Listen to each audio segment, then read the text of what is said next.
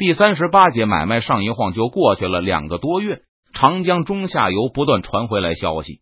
从十月下旬开始，迁移的东部百姓不断通过夔门进入四川。这次搬迁的规模极为庞大，明军从未有过这种大规模迁徙人口的经验，在迁徙的路上也出现了很多问题。多亏了李兴汉、任堂他们几个人初生牛犊不怕虎，敢想敢干。明军将这些愿意来四川的百姓视为未来的同伴，而不是奴隶。对沿途的伙食和住宿安排极为重视。邓明同样没有一次性搬迁过这么多的人口，所以只能让军队自己看着办。只要记得把出现的问题、临时想出来的对策以及效果都认真记录下来就可以。这段期间，邓明一直在编写新的学生教材。在他看来，最重要的基础教育除了语文就是代数、几何和逻辑。以前邓明曾经编了一些。这次趁着有时间，每天在努力回忆一些过去读过、看过的知识。八月底的时候，军队把几个英国人从崇明岛送过来。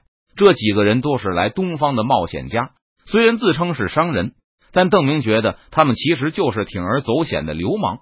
这个时代的英语和邓明学过的有不小的区别，只会一点皮毛的邓明完全没有和这几个英国人用外语交流的能力。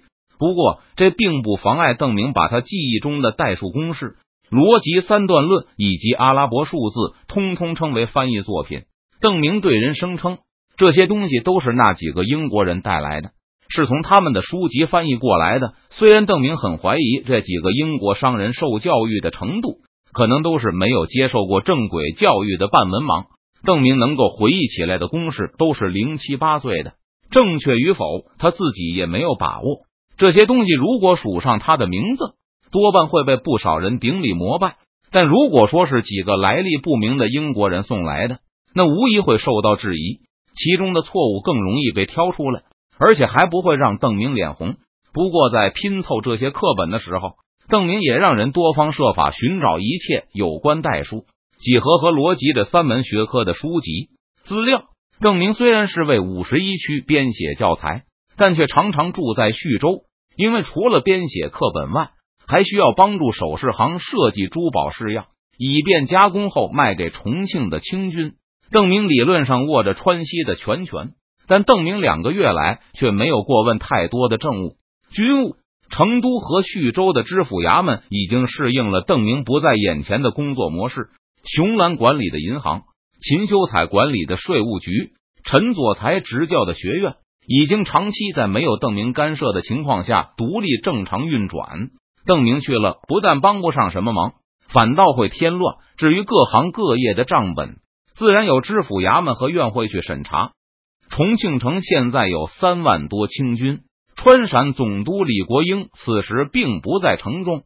在奏报大捷的同时，李国英再次向朝廷要求退往保宁。而在得知重庆保卫战最终取得胜利后，北京大大的松了一口气，算是把吊起来的心放回到了肚子里。很快，北京就向全天下昭告清军在重庆取得大捷，同时开始调兵遣将，准备镇压山东的余七起义。余七发出号召后，响应者遍布胶东半岛，一时间让山东的军政官长焦头烂额，不停的向北京求援。那些响应于期的起义者攻打府县。数个月来一直与清军激战，但首倡者于期却带着手下的主力盘踞在老家，既不攻打周围的城池，也不出来领导全山东的义军。山东清军就此判断，于期虽然号召起义，但他本人还是希望能像顺治初年时那样，让清廷意识到他的号召力，然后对他进行赦免和招安。不过和顺治五年不同的是，现在清廷面临的政治。军事压力远没有刚入关时那么大。北京只是济南官署，一边先全力镇压于七以外的起义者，一边筹措粮饷、调集部队。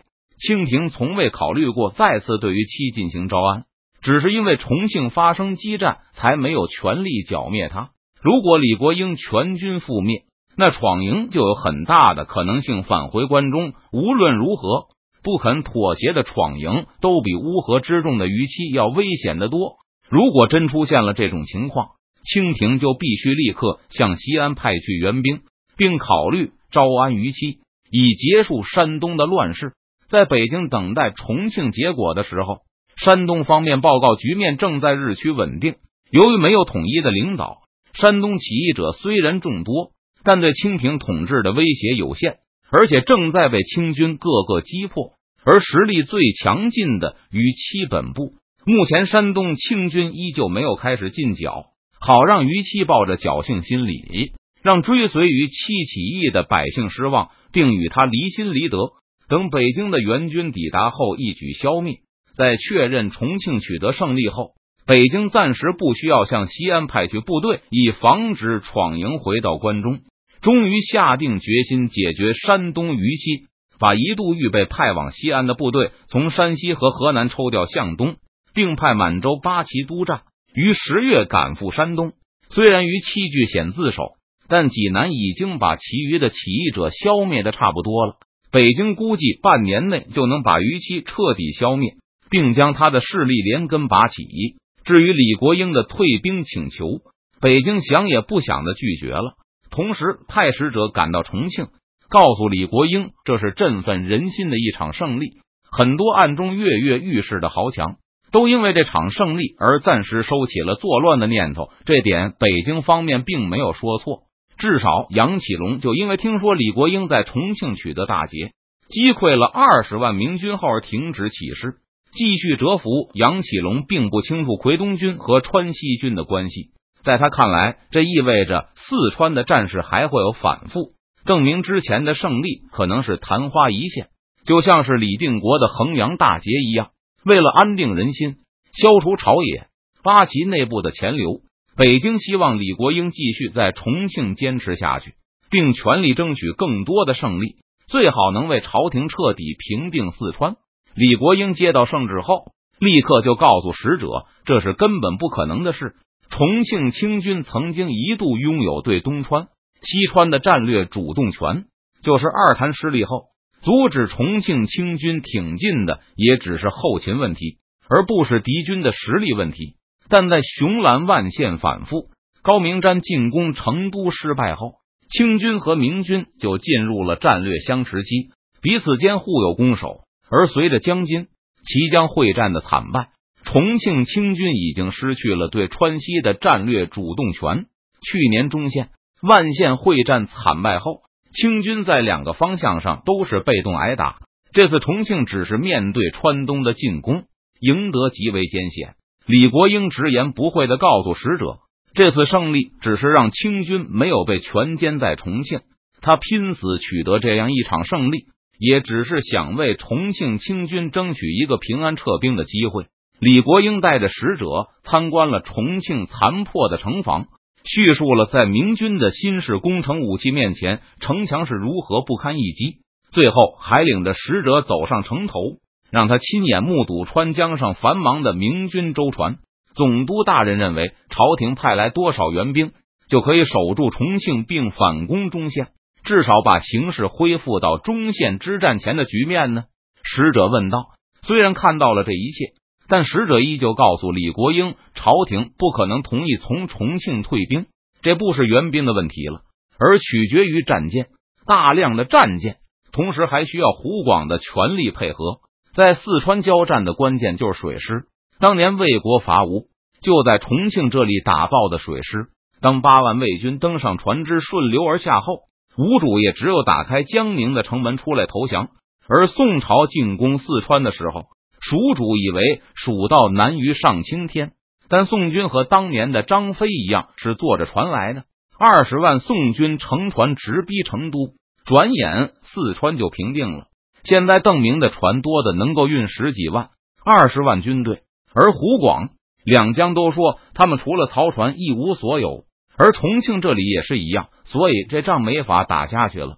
要想平定四川，必须要在武昌大建水师。只要朝廷的水师比川西贼强，就是汉中在邓明手里也没用。而如果没有水师，就是我们占着叙州，也要被他赶回来。使者的问题让李国英摇头不已。这次谈话后，使者就返回了北京。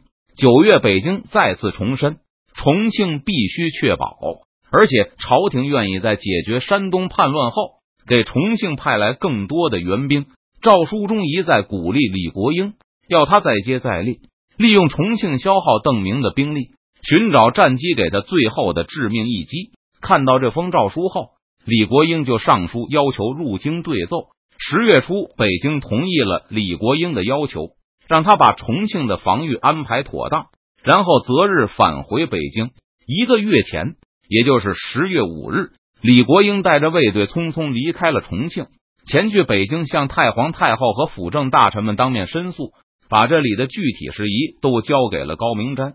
驻扎在金汤门的是王明德的部队，城门上几个哨兵正无聊的数着江上过往的明军船只，城下飘过来悠扬的号子，破烂的卖。几个举着回收废品牌子的川西商人在金汤门外晃悠着，不停的招揽着生意。重庆守军早就接到命令。谁也不许去招惹这些商贩，而在李国英走后，这些商贩更是肆无忌惮的一直把买卖做到了重庆的城门前。一个露营士兵走到商贩面前，掏空了一个布口袋，倒出来几根筒条，一个明显是从火铳上拆下来的扳机，还有一地的铅弹，甚至还有一双应该属于军官所有的牛皮靴，看上去有八成新。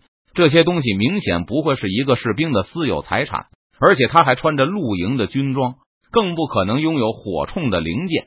废铁五斤，废铅两斤，破烂皮靴两只。不过收破烂的商贩对此视若无睹，他的声音就好像是在吟唱一般：“这位兄弟是要顺治通宝，还是要欠条？欠条吧。”现在重庆的守军也知道，从川西商人手里买烟草和酒，或是衣服和布鞋时，这种欠条比铜钱还好使。做了几单生意后，又有一个露营士兵鬼鬼祟祟的摸到了商贩旁边，暗示商贩跟他去。破马鞍一个，废马蹄铁十斤，这种场面已经见过很多次了。两个商贩起身，让那个露营士兵前面带路。其中一个在临走前还要完成了一桩买卖，反正他们不会在身上带钱，也不会去太远的地方，安全还是有保障的。再说，这些川西商贩也都经过军训，其中几个还是退伍军人。跟着这个露营士兵走到一个小丘后，看到那里还有几个大汉。刚才那个来卖筒条和铅弹的也在其中。刚才他带着那些东西来，就是为了投石问路。这几个露营士兵脚边有一个用布蒙着的东西。川西商贩走近后，带头的露营士兵跳过去，猛地把布掀起。露出了下面散发着金属光泽的物石，怎么样？好东西吧？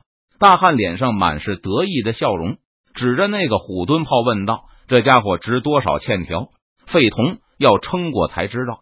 这是炮，是大炮啊！”露营士兵急得叫起来：“为了偷这个东西，在场的这几个人可是冒了很大的风险。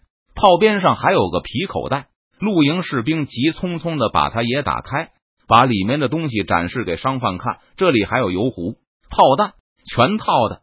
重庆废弃民居里的边角料，基本都被将领们组织人手搜刮干净，卖了废品了。露营士兵只能拾点残余。之前明军商贩没上门还好，自从商贩们登门之后，露营士兵从他们手里买到了各种调味品和奢侈品。别的不说。光是川盐就比露营配给的掺满了沙土的粗盐强没边了。最近几天，川商路过时，居然还摆出了鱼干、腊肉、咸鸭蛋这种让人口水横流的好东西。这些美味，很多重庆露营士兵过年时也见不到，只是他们的军饷根本就不够，买不下来。昨天长官聊天时说，川商运来了一种叫张飞牛肉的成都牦牛肝。里面还加了那种好吃的辣椒。这几个露营士兵听得心痒难忍，晚上讨论这些好吃时睡不着觉。最后大伙把心一横，就去偷了汉巴旗的东西。刚才那个同伙去卖了桶条等零碎后，他们先观察了半天，确认这些明军商贩没有去告密，然后才鼓起勇气出售这门大炮，只收废铜，不收大炮。商贩还是那唱戏一般的语调，不紧不慢的说道。